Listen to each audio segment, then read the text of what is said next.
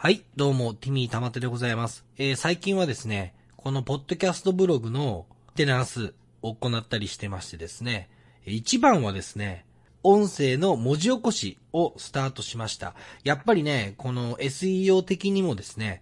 あの、やらなきゃいけない作業だと思ってたんですけど、だいたい僕が30分話すると、まあ、1万字から1万3000字ぐらいになるんですよ。はい。で、もちろんその全部手で書き起こしてたら、検証炎になっちゃうんで、Google の、こう、ボイスタイピングっていうその音声入力だったり、あとは、IBM のワトソン、AI のサービスで、自動文字起こししてくれるっていうソフトは使ってるんですけど、まあ文章を形成したりとか、まあまだ漢字をこう直したりなんかして、でだいぶ時間はまた クリエイティブが3時間切ったところを今度文字起こししたことによって今また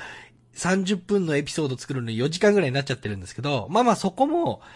徐々に、またその効率化を図っていくんで、そういったところも、えー、皆さんにお伝えしたいと思います。そして今日はですね、えー、お金とか働くこと、お給料みたいなことについて、ちょっと赤裸々にですね、え、皆さんにお話ししたいと思います。やっぱり、あの、すごく、こう、センシティブなんですけど、まあ皆さん気にしてるところだし、あとは僕も例えばツイッターで、プログラミング言語。だからその、どのプログラミング言語を、え勉強したら、今、年収が、その高いのかっていうのが、その求人のデータベースから、こう、ランキングとかされるんですよね。平均なのか、その中央値が大事なのかとかっていう、その、統計っていうのは、概要にでも、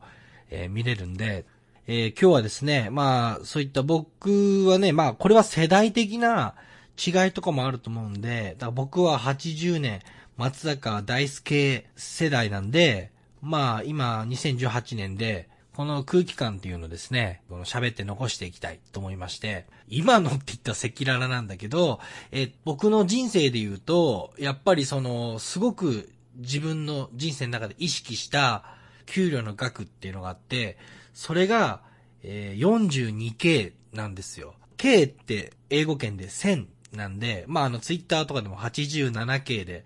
1万7000人のフォロワーとか、K っていうのは1000の単位なんですけど、カナダとか北米では、その年収を表すときに、K っていう表現をするんで、まあわかりやすくあの1ドル100円と計算したら、50K がまあ500万。75K が750万。まあ実際はカナダと日本円の今関係で言うと、今カナダドル85円ぐらいなんで、50K でも425万円とかそれぐらいですね。はい。というわけで、じゃあまず僕にとっての 42K っていうのは、これはカナダの就労ビザっていうのを申し込むときに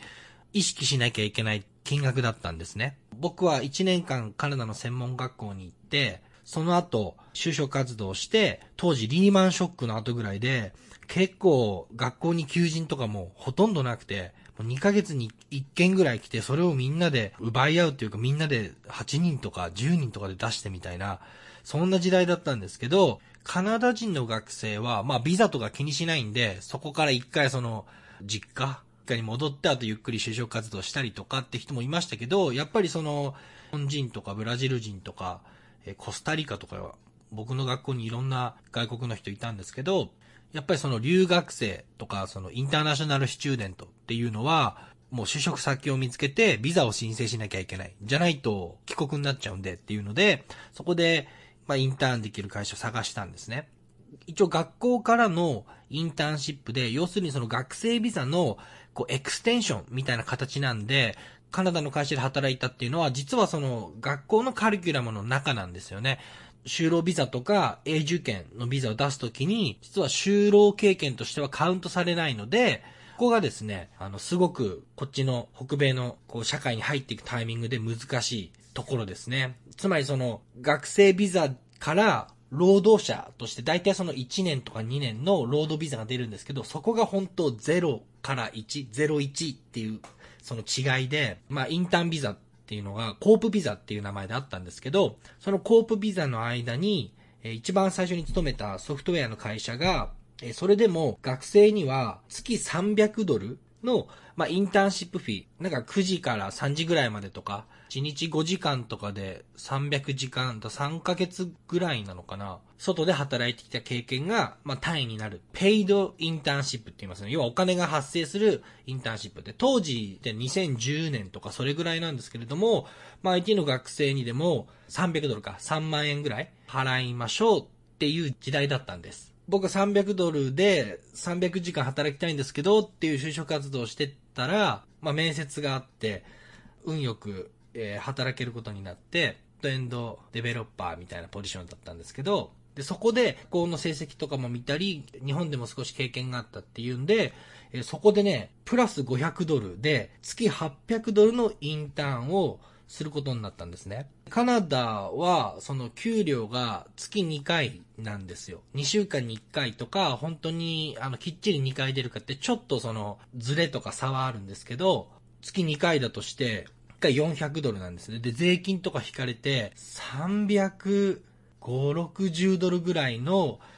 ペイチェックを月2回もらった。だから730、7万円ぐらい。僕インターンシップ半年やってたんですよ。で、もう本当もう貯金を切り崩し、みたいな生活で、あとはそのディッシュウォッシャーとまだ学校行ってる時にアルバイトしてたんで、そのお金とかをセーブしてて、チップとかバンクーバーのこうレストランとかでアルバイトすると、この日系とカナディアンとかその外国籍のお店で違うんですけど、日本のレストランとか、日本食レストランとかの方が多分チップいっぱいもらえると思いますよ。あの、要するに、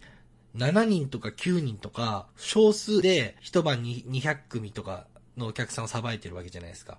規模にもよるんですけど、僕働いてたレストランとか、無駄にスタッフ25人とかいるんですよ。で、まあ300席を何回かみたいなさばき方してるんですけど、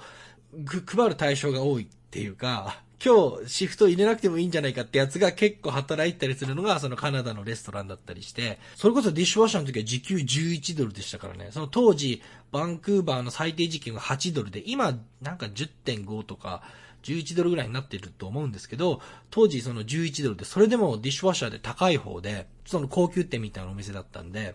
で、11ドルで、ま、毎週20ドルか30ドルぐらいの、あの、忙しさによって違うんですけど、宴会がたくさん入ってた週とかはすごい多いんですけど、20とか30ドルもらってて毎週ですね。だからそれだって100、あの、現金でキャッシュで100ドルちょっとぐらいにはなるんですよ。1年バイトしたよっていう次の週から、と、チップがいきなり60ドルと3倍ぐらい、70ドルとかに跳ね上がったのを覚えてますね。あ、なんだその、で、自分で言うの大事だなと思って。俺今日で丸1年だよ、みたいなことを、そのトップシェフに言ったら、そうなのかって言って、そこからその色つけてやるみたいな話になってるんで、あ、なんかそう言うの大事なんだなっていうことを、そのカナダの学生時代ディッシュウォッシャーしてる時に学んで、IT の会社で働けたんですけど、それこそ学生時代アルバイトしてたディッシュウォッシャーで時給11ドルだったんですけど、その学校と仕事のプログラムなんで、働けたけど、その収入が減ってる状態で、それが半年間続いて、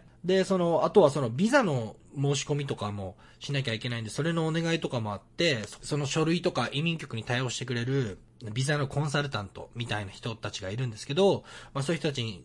お金払ったりして、それも2500ドルとか3000ドルぐらい払ったのかな。1年間の労働ビザを申し込んだんですね。それで働けることになって、最初の年なんて今とか言いますけどね、僕 25K とか 27K とかで、25K とか200ちょっとみたいな時代があって、でもそこから3ヶ月とかで、えー、27K とかになって、36K になって、40K みたいになって、上がってったんですけど、1年間くらいで。で、その、要は 42K で申し込まないといけなかった僕のポジションっていうのは、ウェブデベロッパーっていう、スキルドワーカーっていうんですよね。そのあの外国からカナダの国に来て働く人たちのそのカテゴリーの中の最低時期が決まってるんです。だからこのウェブデベロッパーが今もうちょっと変わったかもしれないですけど、僕がロードビザを申請した当時で 42K だったんですね。42K で雇いなさいと。それ以下で問い続けると、結局そのカナディアンの、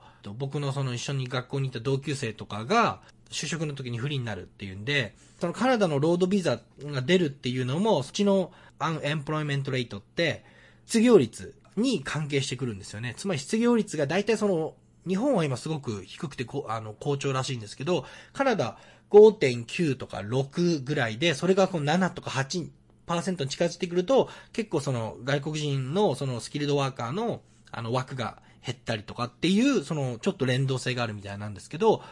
とビザが出るっていうタイミングで、この人は 42K で払いますっていうような書類を作って、その申し込んで、だからそういうのをきちんとやってくれたんですよね。だから、1年間その IT の学校とか、まあ 2, 年の学校もあるんですけど、で、その後その、コープビザとか、あとはもう、あの、に、30歳前だったら、ワーキングホリデービザ、卒業してから使うみたいな形で就職活動して、ビザの面倒まで見てくれる会社を探して申し込んで、で、それも、あの、申し込みっていうのも、会社の実績とか、その過去にその外国人を取ったことがあるとか、その実績とか、いろんなので加味されて、結構そこがね、難しいんで、僕にとってはずっと 42K にしてもらって、ロードビザを申し込んで、えっと、スキルドワーカーって他にもいろいろ、あの、あるんですけど、だシェフだって、例えばラーメンクック、そのラーメンをラインで作る人。それもスキルドワーカーなんで、14ドルとか16ドルとか、サーバーの人っての全部あるんですよ。多分プログラマーのこの領域の人が30ドル。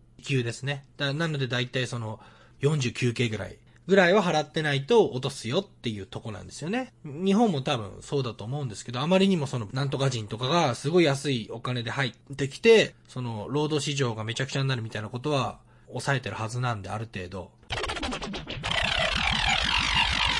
今日はその、お金を稼ぐこととか、あとはまずそのお金を稼ぐちょっとしたコツみたいなの、お話を、あとそのこれから就職したいとかってその若い人たちにですね、なんかヒントとなるようなお話をですね、こう僕の経験からできたらいいなって思ってます。僕のこのカナダに来てからの感覚で言うと、その学生時代飲食店で11ドルでアルバイトしてたんですよ。その後、学校の勉強が終わって、インターンシップで、なんだかんだ、その、そのワーキングホリデーとか僕もそこで使って、1年近く、そのインターンシップ、半年間、プラス、その申請する、プラス3ヶ月みたいな感じで、その間に時給が倍になったんですよね。だいたい 42K って、えっと、いろいろそのバケーションとかの、こう、ベネフィットとかも含めて、22ドルか25ドルぐらいになるんですよね。その大体レンジが。なので、時給が11ドルから22ドル、倍になったんですよ。自分が勉強した分野で、業界に就職したら。でも本当に11ドルの時とかって、結構週4とか土日とか必ず入ったりして、学校の勉強も忙しかったんですけど、それは生活費のためにずっと働いた時は、本当月800ドルとか900ドルとか1000ドル税、税金引かれたら体も結構ね、あの税金高いんで、本当9万円ぐらいで生活してて、で、インターンシップの時はまた、えっと、減るんですけど、そこはもうすごい、兵糧攻めにあったような気分だったんですけど、そして、ビザのサポートしてもらえるっていうんで、こっちはあの、3ヶ月間は、プロベーションっていう期間なんですね。つまりその、働き出して、雇用主の方も、働く方も、何かあったら気軽に辞めれる。2週間ぐらいのノーティス、その、辞めますよって通知だけでお互いこう、パッパって切れる関係が？っていうのが、プロベーションっていう期間があって、だから3ヶ月超えると、そこでまあフルタイム、要するに正社員扱いになって、えっと、有給休暇とか、あと、病欠とか、あとはその、僕が今まで受け取ったサービスとしては、デンタルっていうのが、そのまた別枠なんで、そのデンタルケアの、その会社負担とか、証券みたいなのを、勤続1年で入れてもらったりして、そこがだから退職するときに、それが100万円ぐらいとかになってたりとか、なんか給料の、えっと、それは自分で設定できるんですけど、4%とか5%とか払うと、それに会社もその5%ぐらい上乗せして、で、ずっとなんか、その、安定してこう、株の運用してくれてみたいな、そういうのを入れてもらったりとか、思い出しましたね。えー、っとね、年金積み立てみたいなのをその会社が一緒にやってくれるって感じですね。要するにその55歳ぐらいまで、下ろせないお金を会社と積み立てて、で、そうするとその長期で運用してくれるんで、だいぶ金利が、まあ、高くつくみたいな、そういった、まあ、社員のオプションみたいなのがありましたね。あとカナダもその健康保険が、まあ、月、月70、7500円ぐらいと、まあ、バンクーバーのこの BC 州の場合ですね、トロントの方は逆にその消費税みたいなやつが1%高くて13%とかで、その75ドルの負担がないとも聞きますけどね、その州によって違うんですけど、バンクーバーの場合は1人今75ドル、7500円ぐらい健康保険が入って、それをまあ会社がカバーしてくれるかカバーしてくれないかみたいな、だから僕がその22ドルとか25ドルとかで、最初の会社で働いてた時に、このデザインを外注したんですね。ウェブサイトのデザインですね。このフォトショップで。フォトショップ。フォ、フォ。フォトショップの、まあ、ファイルで5枚とか10枚ぐらいの PSD ファイル。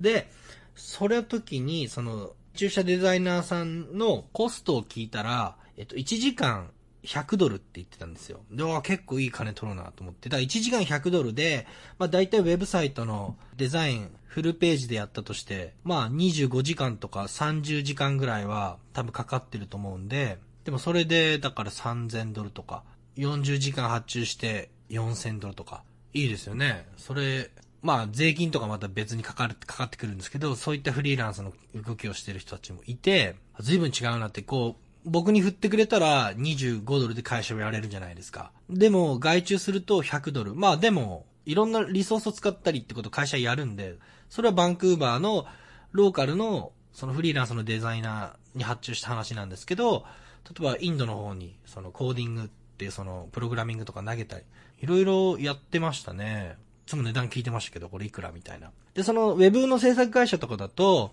その会社に出す見積もりみたいな決まってて、会社の中で料金表があって、実は一番高いのがデザイナーだったりするんです。えっ、と、デザイナーはね、160ドルとか、170ドルぐらい。それはもう会社として出すお金なんで、その会社、オフィス借りてるお金とか、電気代とかも組まれてるんですけど、そのデザイナーを、うちの会社のデザイナー一人動かすと、160、170ぐらい。で、プログラマーは100が150、160ぐらいで、その、あとはその、まあ、コーディングする人だったり、えっ、ー、と、テストする人だったりっていうのが、その140ドルとか、それぐらいのライン120ドルとかであって、あとはそのプロジェクトマネージャーっていうのも、キャリアによっても100とか120っていうのを乗っけた金額を出してたんですね。だいたい100から150ドルぐらいに対してが1時間っていう感じですよね。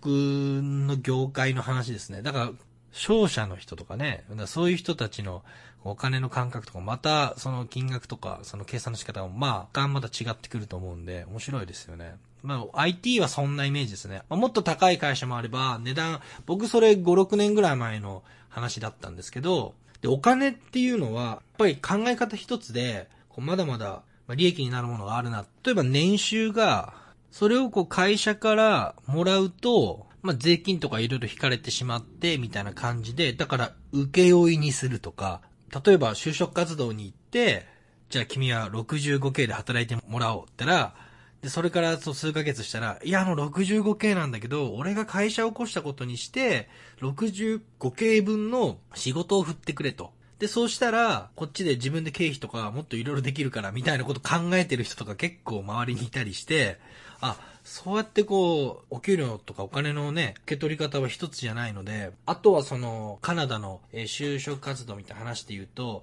まあ、日本は昔から、あの、基本給がこう、ベースアップしていくみたいな、あれももともとその、インフレターゲットを決めてて、で、ずっとその2%とか3%とか上がってっから、まあ、それにこう、毎年きちんと対応しようみたいなのがあったと思うんですけど、カナダはですね、基本的にベースアップとかないんですよ。だから、42K で働いたら、あの、もちろんその良心的な会社で、僕も何回も戦い、一人春闘みたいに戦ってましたけど、上司と。パフォーマンス見直し、それは半年とか1年とか、その何かのタイミングで、これぐらい欲しいっていう交渉はあるくらいの、まあ、ただ基本的には、あんまりないと思いますね。言われた金額でずっと来てる。その後僕2つ、スタートアップと、デジタルエージェンシーで働いてたんですけど、あの、あんまり給料上げてくれっていうような感じにならないですね。だから、カナダで給料上げたかったら、基本は転職するですよね。うん、だから今 50K もらってるんだったら、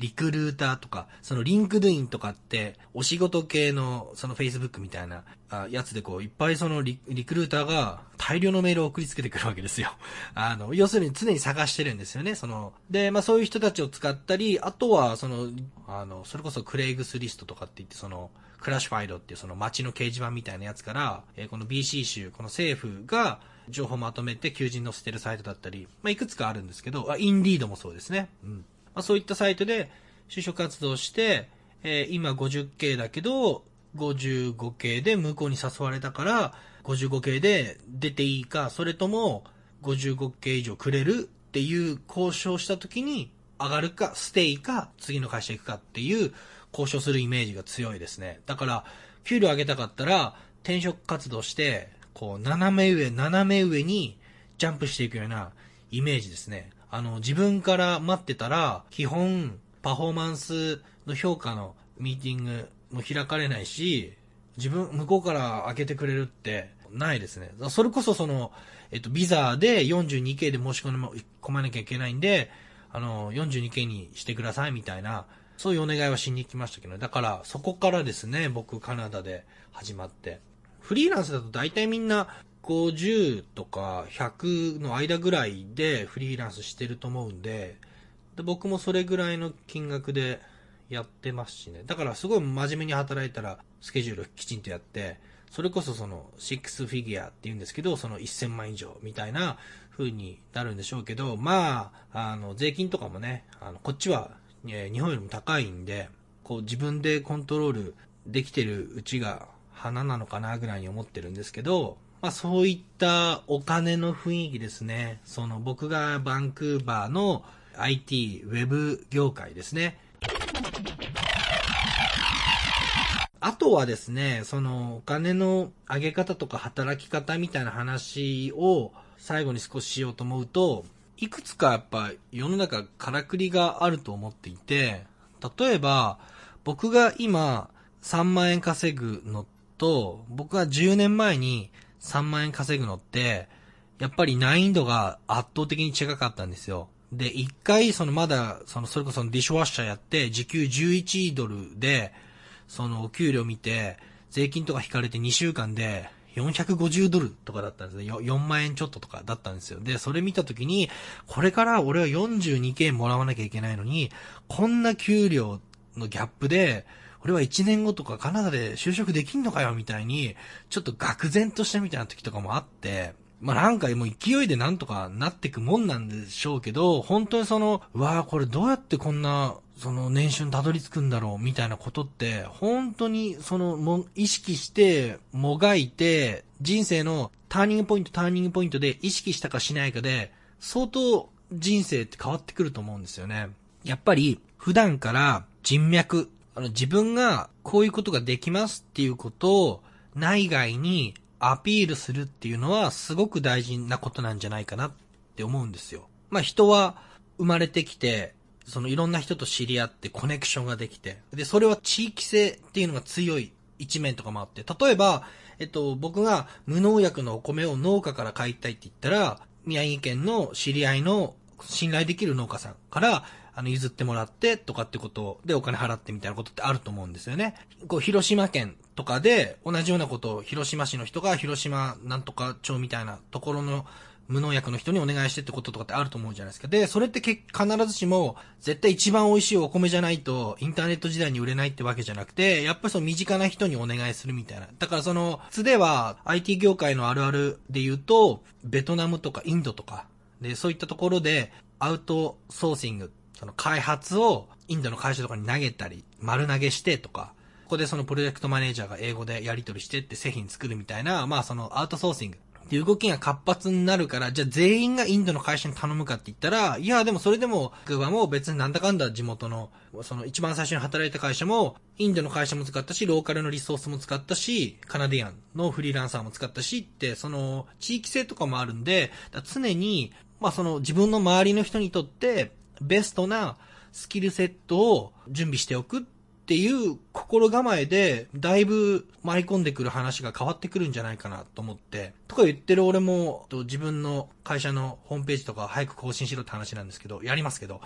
あの、そういったことがすごく大事。で、お客さんはやっぱりソリューションを求めてるんですよね。まあ、最近、その、ブログできちんと情報発信していこうって話につながるんですけど、きちんとその自分が普段こういう技術を勉強して、こういったことができますよっていうことをそのブログに書き残していったりっていう、えー、活動ですよね。うん、だよくその、お金のために働くんじゃなくて、お金を自分のために働かせろみたいな、それもお金って言ってるだけで、基本的にはその一緒で、その自分のポートフォリオっていうか、その営業活動、その向こうから見つけてもらえるようなフローを準備するっていうのはすごい大事で、まあそんな難しく考えなくて、そのツイッターのアカウントで情報発信をして、えっ、とツイッターだけで、あとはダイレクトメールくださいっていうんでビジネスしてる人もいれば、必ずしもそのホームページを必ず作んなきゃいけないってケースでもないかもしれないけれども、まあその検索して入ってくる流入とかも見逃せない数なんで、えっ、と今はそのモバイルでしっかりウェブサイトを作って、えー、まあ就職活動にも使えますしね。あとは、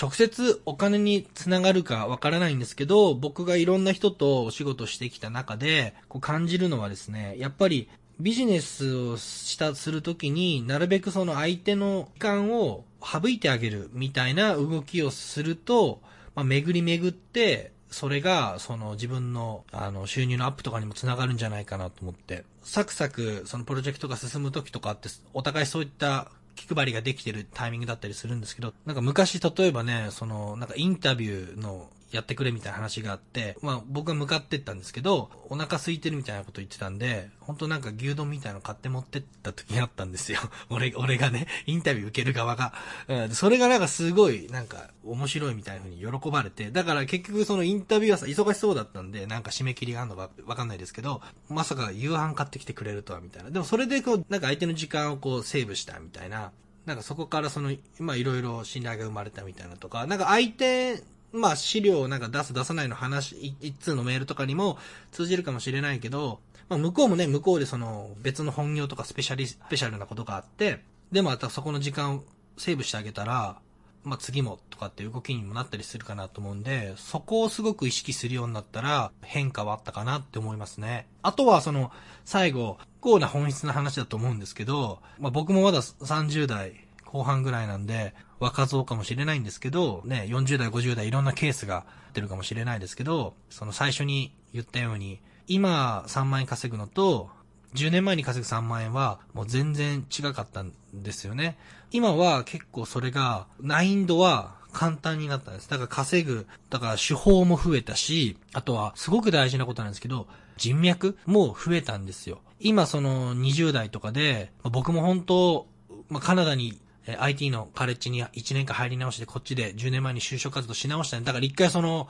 ゼロに戻ったんですね。まあその日本で働いてた経歴みたいなのは、その履歴書でちょっと英文に直して足しにはなったと思うんですけど、一度その人材としてリセットされた状態で10年前にやり直したんですよ。その愕然としたくなる給料とか届かなきゃいけないとか悩むと思うんですけど、でも今から5年後、今から10年後、えっとコツコツお客さんに向き合っていけば、同じ3万円でも稼ぐ方法が楽になるんですよ。本当に稼ぐ手法も増えるし、あの、わかりやすい例で言ったら、同じ時期に10年前に一緒にやってた人とかも、本当その会社で出世して、その予算の裁量権を持つようになったりとかっていうので、まあ、そこからその話が来たりってことは全然あるし、僕も先週もそうだったんですけど、昔その学生時代とか、そのまだ就職してすぐぐらいの時に一緒にやってたデザイナーさんうん、その人がデザインと営業して、まあ僕がその、あの、裏側とか制作を担当してっていうので、しばらく一緒に、